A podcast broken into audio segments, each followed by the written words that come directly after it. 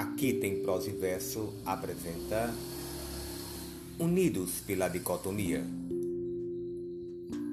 Muitos tratam religião e democracia como se fossem casca e ovo, ovo e casca.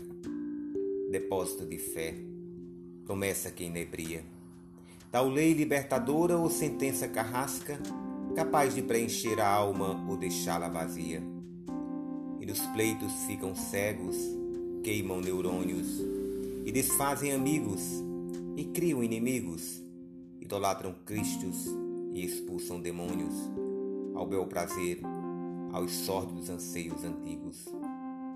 Aos outros, nada, tudo aos seus patrimônios. E também não veem nisso qualquer ironia, e assim, explosões como se fosse ano novo, dão a vitória à união dessa dicotomia.